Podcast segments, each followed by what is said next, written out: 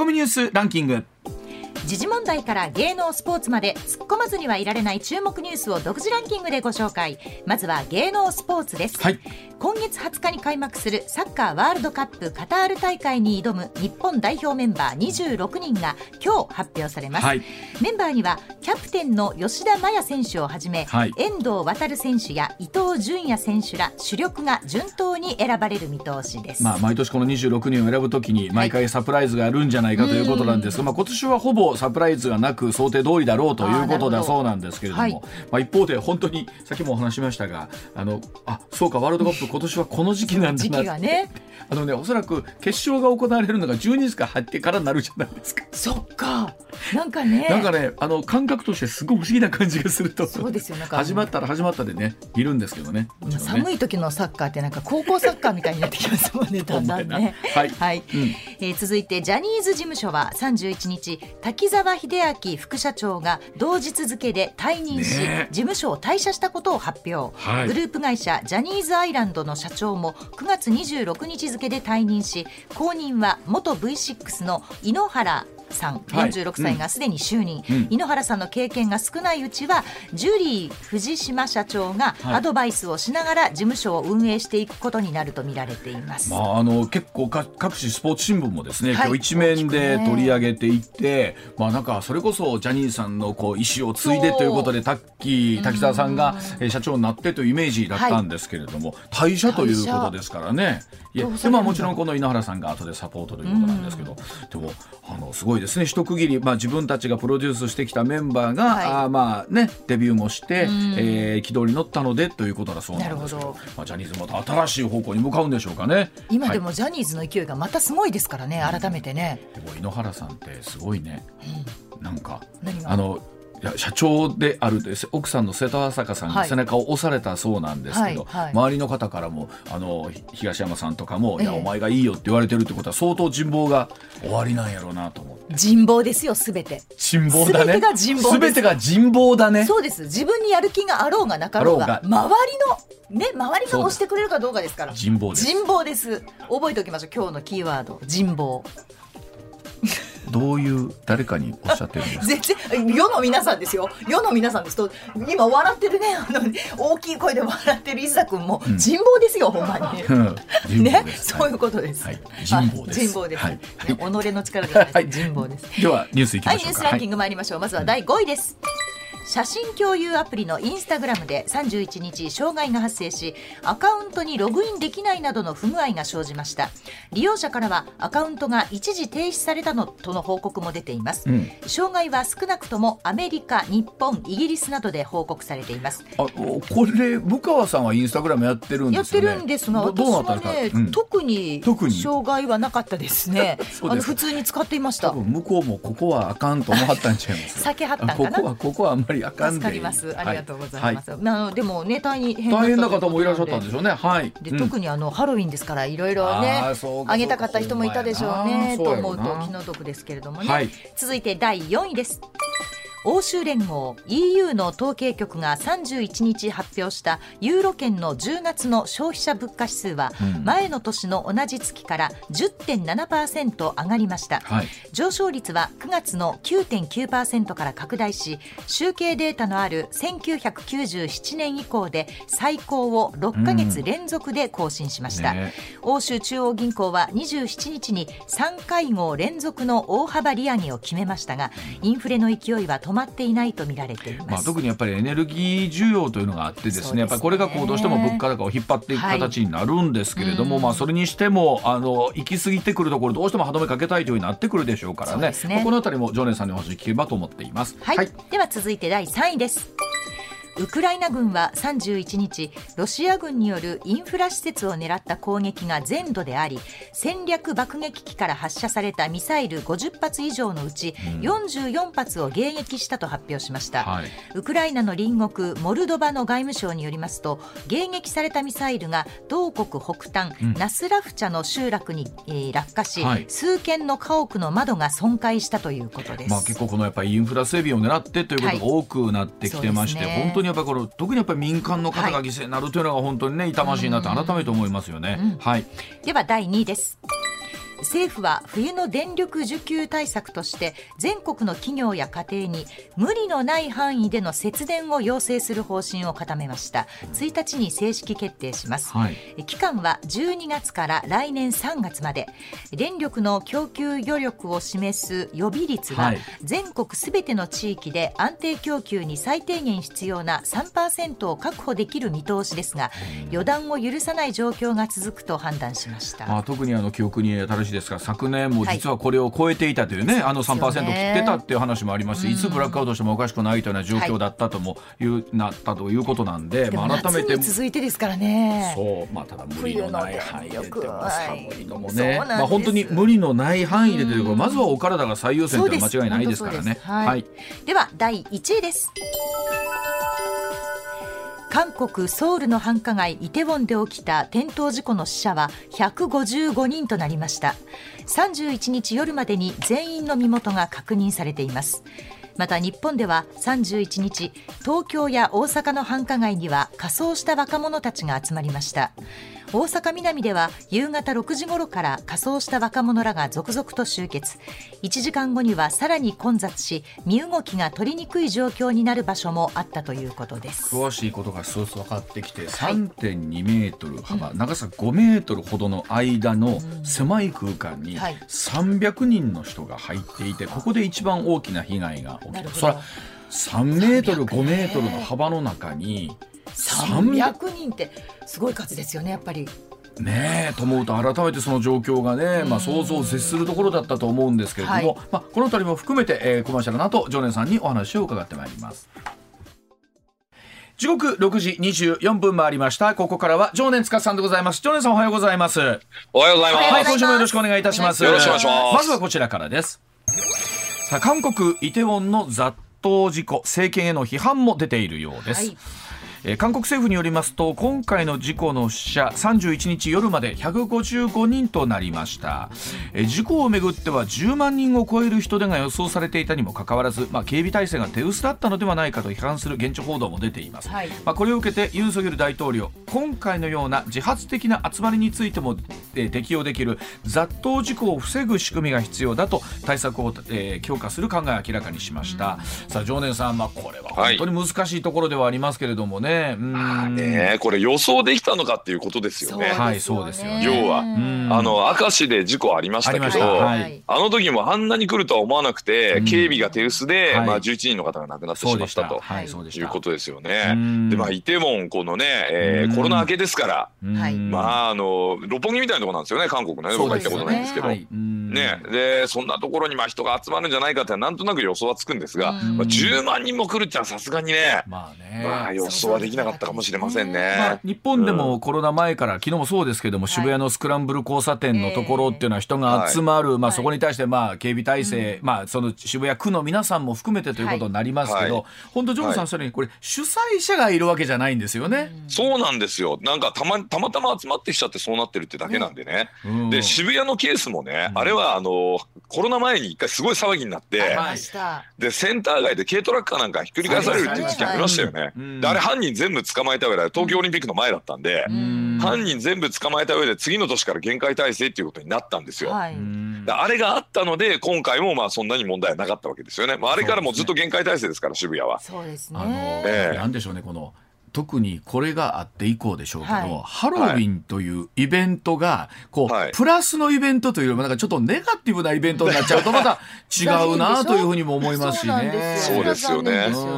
えー、ハロウィンってでも私たちが若い頃、ちょうどバブルの頃に、うん、あれ流行らそうと思って無理やりやってたんですけど、はいはい、なんかいまいち火つかなかったんですよね。よねあの頃はね、なんか仮装というものにそんなに興味が持てませんでしたよね。ですよね。それよりもなんかほら、ボジョレ・ヌーボー飲む会みたいな方が。そうですね。はい。ホテルでね一番に飲もうみたいな夜中に集まるみたいなね。だから社交ダンスした後ボジョレ・ヌーボー飲むみたいな不思議な会が昔。はいはいはい。ありますよね。それがだからどっちかといえばほら子供さんたちの本当に地域のなんか可愛い集まりとなんか若い人たちのこのまあまあえねあの楽しみとみたいな二極化しちゃいますもんね。多分ね私ねこうゾンビブームに乗ったような気がしますね。それはあるでしょうね。ミラジョボビッチのせいですね多分ね。そこに行きますか？ええー、バイオハザードですよ。やっぱバイオハザードあんだけ流行って、なるほど。で、ゾンビって結構簡単になるじゃないですか。うん。なんかボロい服着てちょっと血のついたものを着れば、うーとかで真似するのも簡単だし、僕もよく真似してますけど。うん、真似してるんだ。私よくあの韓国ドラマを見てるんですけど、去年から今年にか？けての韓国ドラマってゾンビものむちゃくちゃ多かったんですよ。いやそうですよね。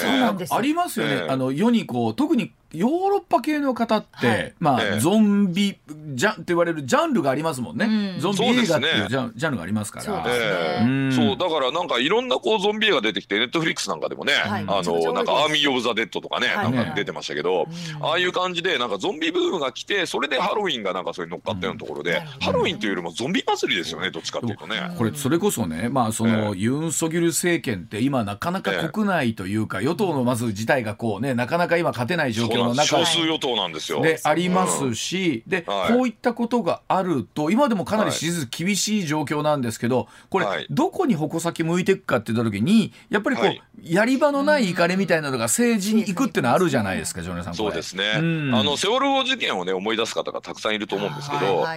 の時ねパククネさんはですね、あの対応をミスったんですよね。でしかもあのミスったことを認めないで嘘ついたんですよ。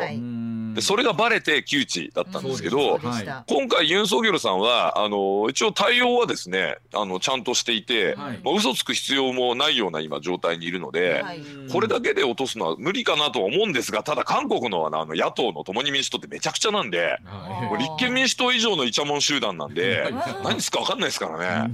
まあ、えー、なんて言うんでしょう口実にというか、えー、しようと思えばこれ、まあ、攻める方というのはどうとでもできる部分ありますもんね。そうなんですよ。でね、あいつらも今、ケツに火がついてまして、うん、えー、あの、その共に民主党のね、前のほら、大統領候補のイ・ジェミョンっているじゃないですか。はい、あいつ多分捕まると思うんですよ。あ、そうなんですか。あのほら韓国の公務員が北朝鮮でガソリンぶっかけられて焼き殺されたって悲惨な事件あったじゃないですか。あれ関与してる可能性あるんですよね。あ,、まあ、あくまで可能性で、えー、ああそうなんですね。うん、であの元国防部の部長が捕まったでしょ。うんであいつらがいろいろ入って最終的にはムン・ジェインとであのイ・ジェミョンを潰しに行くだろうでイメジョンイ・ジェミョンってもうすでに前科ご飯で、もう殺人以外何でもやってると言われてる男ですから、結構やばいかもしれないですよね。だからケツに火がついてるのでむちゃくちゃやるかもしれないですね逆にね。結局まあこういったことをきっかけにまた政局の方に、え進めたい人もいるでしょうし、まあ進める気満々なんじゃないですか共に民主党としては、だってケツに火ついてますから、ね、あの捕まえに来てますから今もう。間違いなくね。あの、韓国経済自体もやはりこうどうなんでしょう。中国に引っ張られてることになるんでしょうか。やっぱりしんどいところもあるんですよね。かなり厳しいですね、うん、でよくねその金利差で為替のことを説明しようとする愚かな人がいるんですけど、韓国ってあんまり金利差ないんですよアメリカと。あそうなんですね、うん、だって韓国利上げしてますもん。しかもアメリカに先んじて、うん、そうなんですね。ではい、でこれはねなんでかというと構造的問題があってですね、あの韓国という国はですね結構外資まだ頼ってるんですよ。はいはい。あの、対外純債権があるとか言いつつもですね、まあ、割とまだ外資が入ってて、はい、で海外からお金を借りてその借りたお金で日本とかアメリカとかヨーロッパから機械を買って、うん、でその機械で加工してで材料も日本から買ったりしてるんですけど、はい、でそれで輸出してるっていうのがあそこのビジネスモデルなんですよ。はい、うん、そうすると最初巨額の投資が必要なんで海外から金引っ張るんですが、あの通貨が暴落するとね、うん、この引っ張ってきた金をね引き出そうとしてする人が増えちゃうんですよね。なるほどだから、あの通貨防衛というのがですねなんかその本当だったらですよ金融政策で望ましいインフレ率を実現するためにあるんですけど、うん、通貨の防衛というもう一つの目標まで持ってるんですよ韓国の中央銀行って。でそのためにねアメリカが利上げするとね韓国のウォンが暴落しちゃうでしょ？うんそうすると困るので、アメリカが利上げしそうだってなると、韓国って先んじて利上げするんですよ。なるほど、あそういう仕組みになってるわけですか。そういう仕組みなの、基本的には。うん、なので、今回もちゃんと先んじて利上げしてるのに、うん、ウォン結構暴落してるんですよ。で、比べる時点にもよりますけど、日本円よりもいってんじゃないですか、そういう意味では。同じぐらいか、それ以上いってると思います。はい。あの、まあ、言ってもほら、なかなか主だった産業でっていう中で、国内の人口がどうしても少ない分ね。うん。まあ、輸出にやっぱ GDP の4割ぐらい頼ってるので、ねうん、で、あの、基本的にはだからアメリカが利上げすると、韓国も利上げをして、利上げするから景気が悪くなるっていう、まあ、そういうあの、単純なロジックなんですよ。はい、で通貨が暴落しないようにするためには方法は1個あるんです。金融政策使わないでも、どうしたらいいんですか？それはね日本と仲良くすることですよ。うん。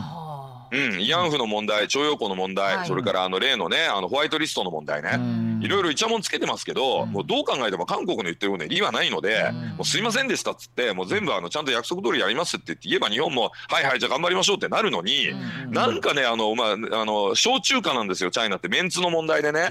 もうギャーギャーギャーギャー言ってそういうもうなんていうんですか国際的な約束をちゃんと守れないと今の政府はね、そうじゃないもうちょっと大人の政府になると思って、あのね思ってたんですけどユン・ソギョル政権、なんかやっぱまだメンツに引っ張られてるんですよね。まあ言ってもなかなかユンさん、自分どころ国内まだコントロール効かないですからね。そうなんですでそのコントロール効かないの日本になんとかしてくださいってくるんですけど、いやお前の国の問題だろうって話なんですよ。まあ、まあ、それは自国である程度解決してもらえないことにはっていうところが大きいですからね。そうなんですよ。ね。なるほど。だから大人になってほしいなとあのちゃんとした独立国になってほしいと僕は思うん。でね、隣の国だから、だからこそここはねあのもう大人なんだからちゃんと謝ればいいんですよ日本に。で日本も謝ってくれたらもういいですよっつって、ね、こっちだってあのちゃんとやるんだからそれね、で通貨スワップを結べばそんな無理に利上げしなくてもですね、い。いんですよ、ね、通貨防衛できるんですよ。ところが日韓通貨スワップ切れてもう長いじゃないですか。ね、日本がケツ持ってあげればもう全然韓国守ってあげられるのよ。それはあの防衛でもそうですよ、いざ韓国が戦場になった時に日本が助けなかったら韓国って独立を保てないですからね。なるほどはい、その辺をよくねやっぱ大人なんだからちゃんとそういうことを考えてもう子供みたいにそういうねメンツだとかね、あのそういうこと言ってももう笑ってますからはっきり言って世界はね。アメリカももう頭きてるんで韓国には。本当ねちょっといい加減にした方がいいと思いますねその辺はね。はい、では続いていきましょう。こちらでございます。さあ昨年度の企業所得のお話でございます。79兆5000億円。コロナ前の水準を超えて過去最高となりました。え国税庁昨年度の法人税の申告実績の概要を公表しました。全国の企業の法人所得コロナ前の水準を超えて過去最高の79兆5000億円、はい、え大半の業種で所得額が増えていて、うん、国税庁は新型コロナの影響から持ち直したと見ています。え業種別では新型コロナの影響で打撃を受けたとみられる旅館や飲食店業が前の年に比べて98.3%増えまして、はい、製造業31.4%増えた一方で運送業などが減少したということなんですがさあまずはジョネさんこの数字ニュース改めてどういうふうにご覧になりますでしょうか？いや素晴らしいことじゃないですか。ねねいいことだと思いますよ。よね、あのやっぱりあの、まあ、お給料はね、まだちょっと上がってないんですけども、はい、あのまず儲からないと給料上げられないですから。そうですよね。えー、私、自分の本でも書きましたけど、はい、あの優しい社長がいてね、うん、もう社員がかわいそうだからとか言って、もう会社の儲け考えないで、うん、あの給料をね、ずっと上げてたら、うん、会社が潰れてしまって全員失業したというね、偶話を書いたんですけど。なるほど。でしょ？あのだから皆さんが憎くて給料上げないわけじゃないんですよね。はい、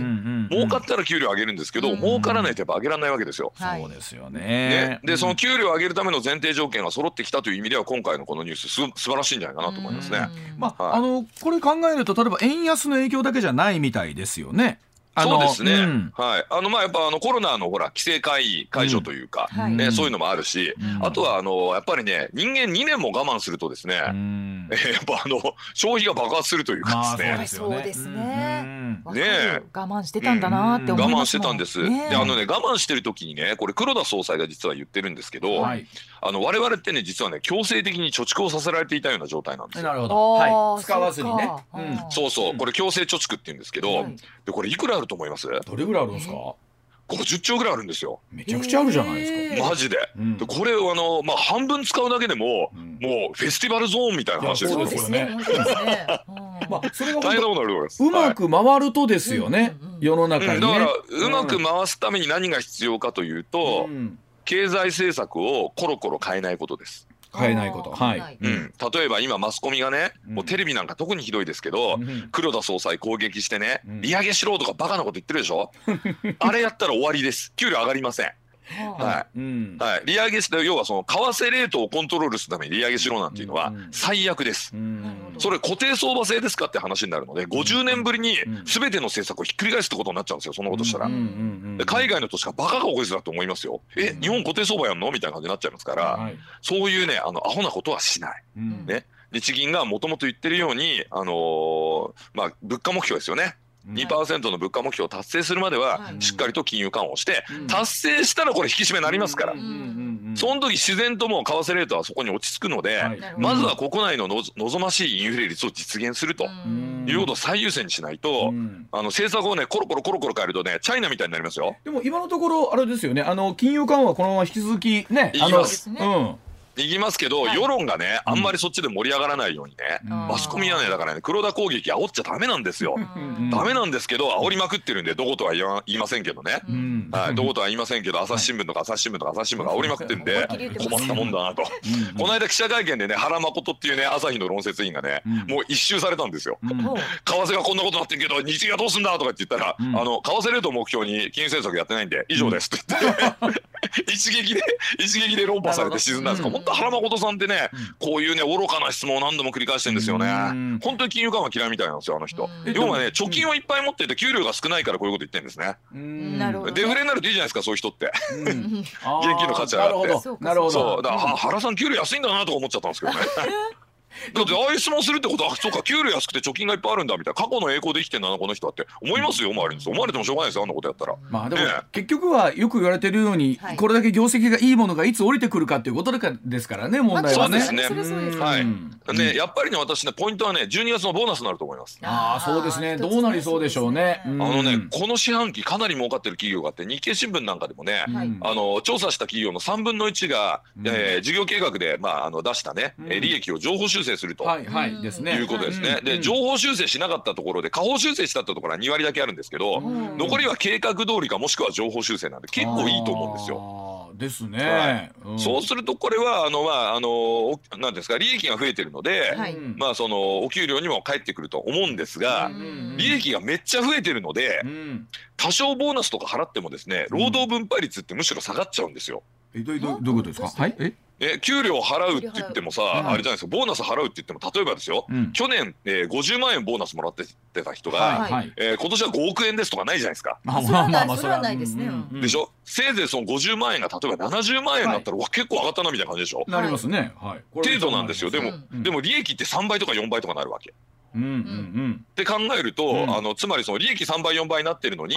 お給料で払うのはせいぜいまあ10%増しとか20%増しなんで、はいはいはい、割合で見ると労働分配率下がっちゃうんですよ。そうですね。でしょ、うん、だけど野党とかアホなんで労働分配率が下がってる、えー、労働者が困ってるとか言うんですけどいや給料上がってますけどみたいな話なんですよ。そういうことね。はいはい、まあ、当然あの会社として見ても傷んだこうあのバランスシートあのある程度は整えていかなきゃなんないというところもあるでしょうし、会社の方として見てもね。はい、そうです。で、さらに言うと1回上げたらなかなか下げられないので。そうですよね、うん、これ逆にね利益が伸びきっても伸びなくなってもそのボーナスの水準でいっちゃうわけですよ。これまあジョナさん一概には言わないですけどね。よく一般的に言われてる、企業としてはこの内部留保をどうするんだみたいな話ってあるじゃないですか。はい、ありますね。これって例えばジョナさん経営者側のお立場からしてそのあたりってどういうふうに我々捉えればいいんですか、はい、いい質問ですね、とてもいい質問です。あのね要は需要が盛り上がってくる時っていうのは、売り上げがそこに置いてあるみたいな状態なんですよね、はっきり言うと。でさらに言うと今物が少ないでしょ？うん。で人も足らない、はい、なので先に取らないとなくなっちゃうんですよ。はいはい、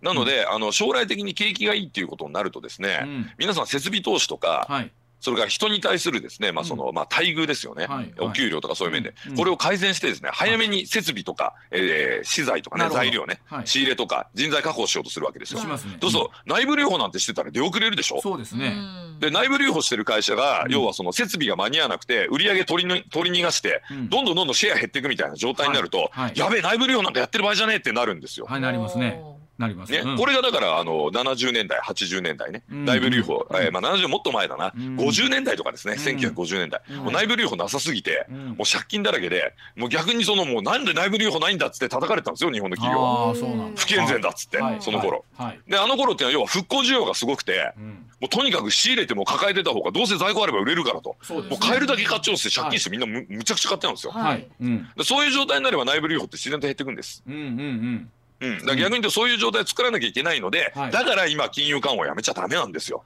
まあ、もちろん企業としても置いてても仕方がないわけでね、ね。運用しないとダメなわけですからね。はい、売れるんだったら早めに確保しようっていう気持ちを起こさせないとダメで、で、実は私が関連してるまあ会社ね、自分は顧問やってる会社とか、自分の事業でもそうなんですけど、はい、割とですね、採用積極的に今やってます。ああ、そうですか。うん、やっぱり人、まず人材確保しないとっていうことなんですね。はい、例えば私がやってるジム、ファイトフィットなんかはですね、これ別に宣伝じゃないですよ。ファイトフィットというジムをやってるんですけどね、私ね、東京でね、13店舗もやってるんですけど、あの、労働集約型の仕事仕事じゃないですか。あのインストラクターがいてレッスンやるわけですから。ね、だそういうところであのインストラクターがいないとお店開けなくて売り上げ取れないわけでしょ。そうですよね。でしだからあのインストラクターをしっかり確保するようにみんな正社員にしてるし、ね、なるべくね正社員にしてるし業務委託の人にも辞めないでっつって言ってねあのいろいろこう待遇の面でねいろいろちょっとお願いしますみたいなこと言ってますよ。でも考えたら、はい、労働人口自体は少なくなるわけじゃないですか、はい、となるとその人材をいかに、まあ、いい待遇で、まあ、しっかり確保するかというそこで待遇を上げなきゃいけないわけですし、その通りです。ですよね、あなるほど、はい、そでそれをやるためにね、うん、あの誰がだから最初にそこに踏み出すかっていうところが結構問題で、はいでね、この今デフレからインフレの端境期でしょ、はい、で自分だけやって他が追随しないとですねなかなかこう自分のとこだけ採算が悪化しちゃって難しいんですよ。なるほど。だから結局みんなある意味みんなで手をつないで上がっていかなきゃならない時があるわけなんですね。でもね手はつながないんです、ライバルだから。そうか。みんなが誰かやってくんねえかなってタイミングで誰かが出し抜くんですよ。みんな横を見ながらですね。じゃあね。こう出し抜くやつが行くんですよこれ。えー、でもそれこそ海外とかの話聞いてたら、今それこそなんていうんですか、あの海外に若い皆さんが出稼ぎに行くっていう言い方あれですけれども、待遇が良くなってて。気が付いたら日本だけが条件取り残されてるっていうこともたくさんあるわけですよね。可能性ありますよ。だって今ね、カリフォルニアなんかね、ロサンゼルス私知り合い結構いるんですけど、はいはい、あのスーパーの時給が、うん、あれですよ、あのショッピングカードの片付けやってるような人ですよ。片付けやってるんだ。ええ、うん、そういう人が三千五百円とかですからね。時給。聞きました。うん、時給三千五百円。塾講師かぐらいの感じですよ。でもそれでもなんならそこに人が集まらないというか、もっと条件のいいところもあるとかっていう話ですよね。そうなんです。はい。だからそれだけやっぱ需要がすごいわけですよね。レストランのあのほらウェイターとかの従業員も、あの全然足らなくて、めっちゃ稼げるみたいですよ今今そうなってくるとですよ。まあおいそれとはいかないけど、なんだ海外で働いた方が、えそんだけいい暮らしできるお金もらえるじゃないかってありますよね。ありますね、うん、そうです。だからあのあのメキシコ経由でね、うん、中南米の不法移民がなんかものすごい向かってるじゃないですか。あれはまあそういうことですよね。アメリカ行ったらね夢のような生活ができるとか、ね、それに合わせて当然まあ物価も上がってるわけですから全部,、まあ、そうですね、全部が高いんです全部が高いわけですからね、うん、楽な暮らしになるかというと違うんですけど、ただ見た目の金額としては膨らんでますよね実際、ね、そうですね。だからまあタコ麺屋みたいなところに住ん。で2年我慢すれば、もう一生遊んで暮らせる金がぐらいの勢いで、みんな一攫千金でアメリカンドリームでアメリカ目指すわけですよね、まあ、それでいうとジョニーさんこの枠でいうとねあの最後にその補正予算の話なんですけど、はい、29兆円、はい。はい、さあ、これはどうでしょう？効果的に運用さあの使われるのかどうかということですけれども改めてですけどもこの規模これね中身がまだわからないんですよねよくね、うんうん、あの真水と塩水ってね、はい、言いますけど、どこまでが真水？真水っていうのは返さなくていいお金ね、はい。はい、で塩水ってこれ僕が考えたんですけど、うん、なるほど。あのしょっぱいんで返さなきゃいけないお金なんですよ、うん。えー、でどこまでがもらえるお金？どこまでがねあの返さなきゃいけないお金かって分かんないんですが、はい、ですけどとりあえずですよあの財務省が最初15兆とかしょぼいこと言ってたんですよ。ね、でしかもあの自民党のね萩生田さんとかあの辺騙して25兆でね、決めようとしたところをその嘘がばれて29兆まで伸びたじゃないですか、だからあの財政をその縮小していないとつまりインフレ目標を達成するために財政は緊縮しないということはしっかりとあのメッセージで出たんですね、はい、でこれが大事なんですよ。このコミットメントってすごい大事なんですよ、うん中身そのものよりも政府にやる気あんのかと、ね、まあ、やる気があってじゃあやる気があるならもっと動けるよねみたいな話になるので、あの結構厳しいんですよその市場の目っていうのはね。うん、でそういう点で言うと、まあ、金融緩和はまだ続きます、そして財政も緊縮はしませんということですから、インフレ目標達成するまでですね、しっかりとこの、まあ、お金が、まあ、あの供給されるということが、まあ、ある種保証されたような感じなんで、まあ、投資家的には安心して株買えるんじゃないかなと私は思いますけどね。あの昨日、はい、高橋さんがちょっと心配されたのはこれつなぎ国債とかになって結果的には、えー、増税になってくる、話になってくるとややこしいなみたいな話もありましたけれども、そうですね。あとはね、その積んどいて使わねえってパターンがあるんで。それもあるらしいですね。なんか、そうなんですよ。使い切らないってことがあるらしいですね。そうそうそうそう、使い切るのと僕にくれればいいんですけどね。いやそれはあのいやそれ誰だって欲しいんですけど。ね日本中の人がそう思ってますけど。あそうですか。でもしくれたら大阪にファイトフィット100店舗建てます。でも本当なんかびっくりしたのはこういった予算って僕らなんか全部使われてるのかと思ったら、意外や意外使い切らずに。えー、ということがあるらしいですね。我々予算だけ見て決算見てないじゃないですか。うん。決算見なきゃダメなんですよ。そうですね。ねまあ、本当にだからこの29兆というお金がしっかりと使われてるかどうかっていうところも大事なわけなんですよね、これね。はい、その通りです。はい。では、えー、時刻6時46分になりました。もう一ついきましょう。こちらでございます。さあ米中の外相会談首脳会談の実現に向け調整行われたんでしょうかさあ31日 ,31 日アメリカのブリンケン国務長官と中国の王毅外相電話で会談をいたしました、えー、米中首脳会談の実現に向けて地ならしをしたとみられているようです、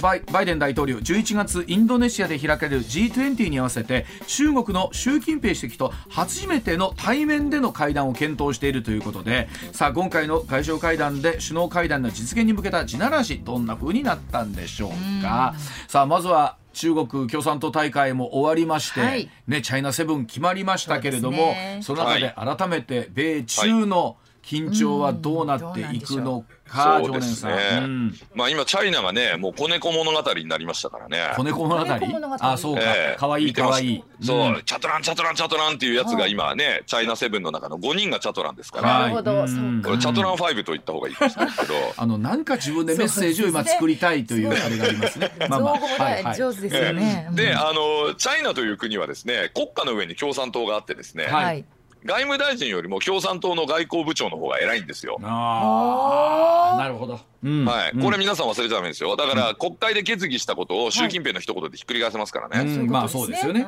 これがチャイナという国です。あの民主主義じゃないですから。はい。で、あの共産党のですね、そのまあ外交のね一番偉いやつはヨーケッチというね、日本語ペラペラのおっさんだったんですけど。こいつが引退したんですよ今回。あそうなんですか。はい。で格下の外務大臣だったゴルフ大好き王毅さんって言いますよね。はいはい。ゴルフがとっても上手な王毅さん。ええー、あの大木さんの名前言うときは必ずゴルフ大好き大木さんと呼んでください。そんなにそんなにお好きなんですか？えー、これねあの安倍総理から直接聞いたんですけど、はい、大木さん日本にいた頃ね大使だったと思うんですけど、はい、もうゴルフ相当やられてね腕前素晴らしいらしいんですよ。あそうなんですか。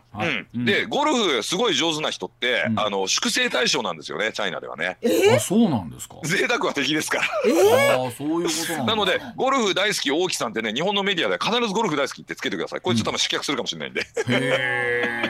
でもそんなことぐらいみんな分かってるんじゃないですか、中国中にいるなんかね安倍さんはそれをね習近平の前で言っちゃったらしいんですよ。大木さんゴルフ上手みたいですね。とか言ったら王毅が真っ青かして「いやいやいやそんなもん全然言ってません」とか言って習近平の前で。超動揺してたという話を私安倍さんに直接聞きました。実は。なんでゴルフ大好き王毅さんってすごい大事なメッセージなんですけどこの王毅さんが実はその養鶏地の公認になったんですよ。はい、はい、でこの王毅というのはヒラメです。はい、チャトランは哺乳類ですけどね、うん、猫でね、うん、大きは魚類なんでヒラメなんですよ、うん、あの目が上についてて習近平ばっかり見てねごますりでここまで上がってきた男です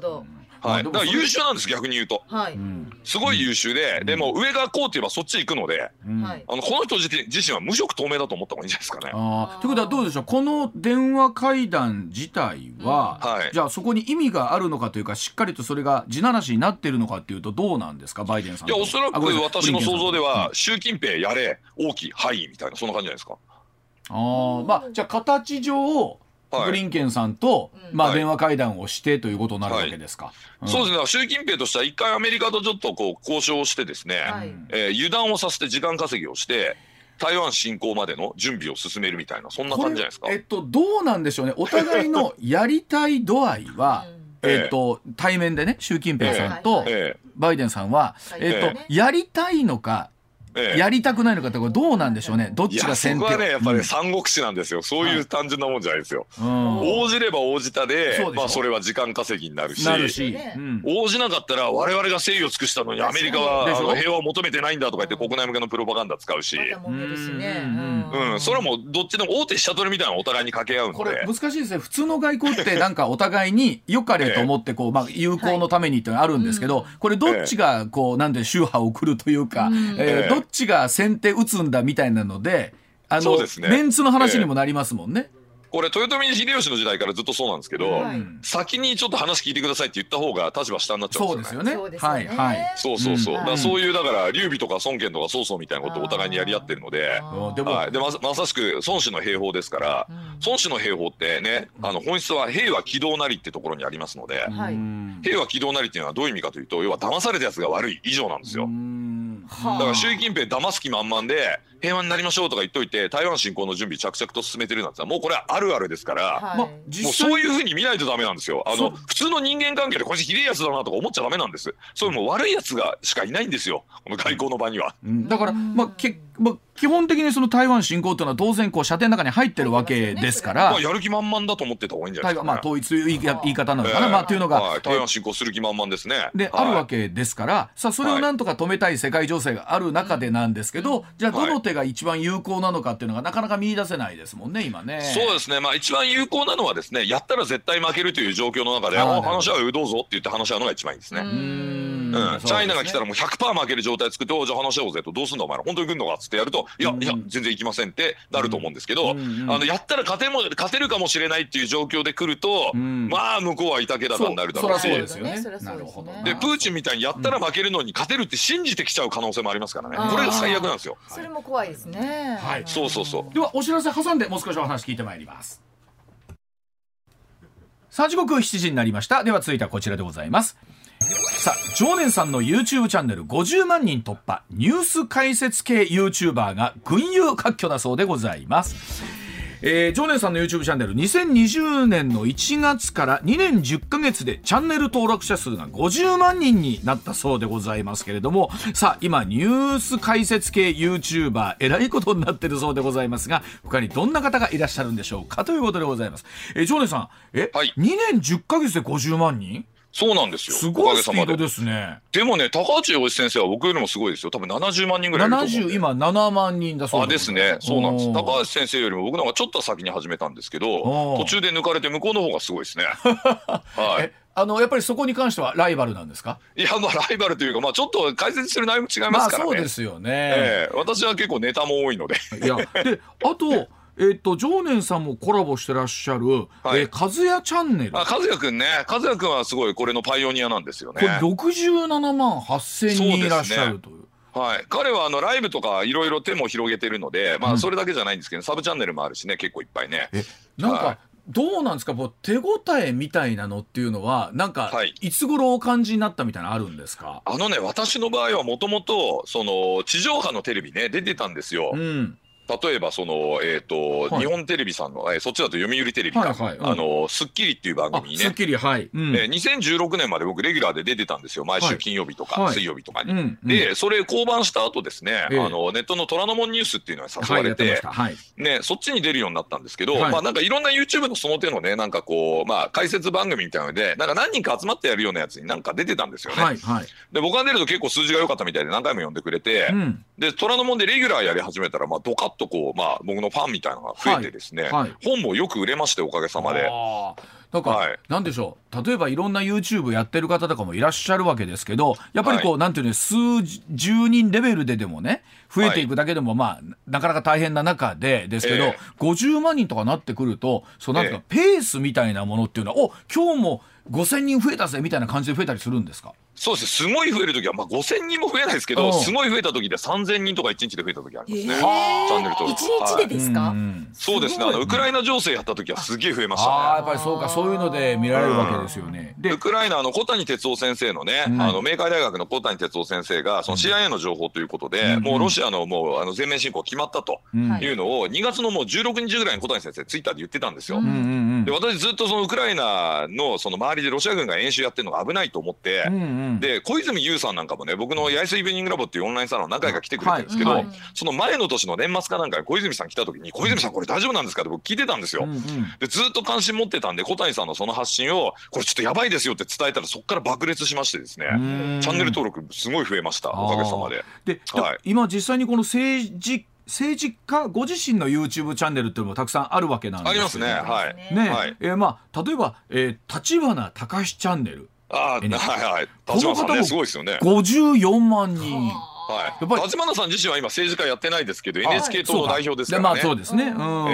もともとまあ YouTube であの結構ねあの NHK から、えー、国民を救うとかいう活動を始めてそのまま政治家になったってまあガーシーなんかもそうですよね。まあ、ね YouTube で暴露やってから政治家になったみたいなパターンなんで逆が最近出てきましたね。政治家は YouTube というよりも YouTuber が政治家みたいな、ね、そうですよね。出てきましたね。逆に言うえ政治家の方は何としてもこう、はい、登録者数を増やして自分のメッセージを伝えたいというのはあると思うんですけど、はい、え例えば河野太郎チャンネルが18.9万人、およそ19万人。はい。あとあの人は玉木雄一郎さんが10万人超えてる13万人ぐらいらしいそうそう。玉木さんがね10万人突破記念でね今度私あれですよ。あのちょっと企画でね、えああんま言っちゃいけないかもしれないですけどちょっと出るんですよ。あなるほど。で僕の方でも玉木さん出てもらう予定なんですよやっぱり結局ですか、これコラボすることでやっぱお互いにメリットあるんでしょうね。そうですね。お互いにまああのそのコラボのメリットがあるかどうかっていうのはこれもうデータで分かっちゃうんですけどうんはい、あのメリットありそうな人とコラボしてくださいってうちの黒幕に言われるので、まあまあまあ、まあ、プロデュースする側とするとそうでしょうね。そうです、もう黒幕もめっちゃデータすごいんで、うん、このタイミングでこの人みたいなすごい指示が来るんですよ。ま これ言っ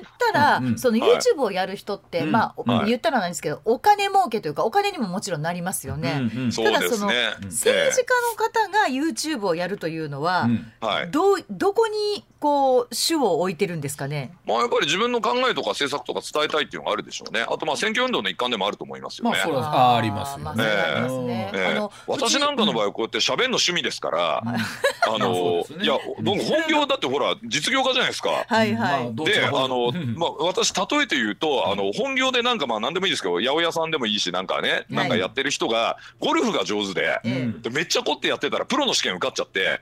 でネタで大会出たら賞金もらえたみたいなそんな感じなんですよ僕今このノリは。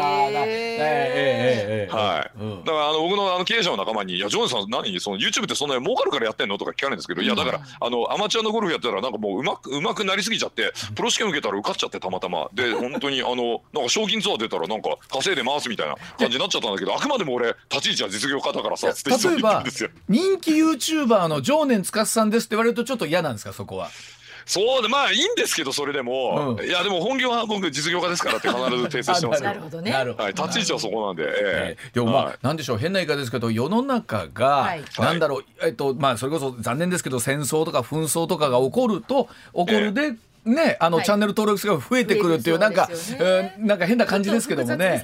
そうですね。まあ、例えば、その、高橋先生がやってるね、その、高橋洋一チャンネルなんかもそうですけど、うんうん、あの、ニュースが、だから、その、ちゃんと言わないところとか。うん、そうですね。うん、あのー、言わないところ、あとその、まあ、経済分かってない記者も多いので、これは僕もやりますけど、経済分かってない記者が多いので、まあ、今日も言いましたけどね、その金融緩和やめろみたいなバカなこと言ったりするわけじゃないですか、これがどんだけ危ないことかみたいなところとか、あとはウクライナ情勢なんかでいうと、やっぱ海外のメディアとか、ウクライナ国防省の発表の方が早いんですよ、はっきり言って。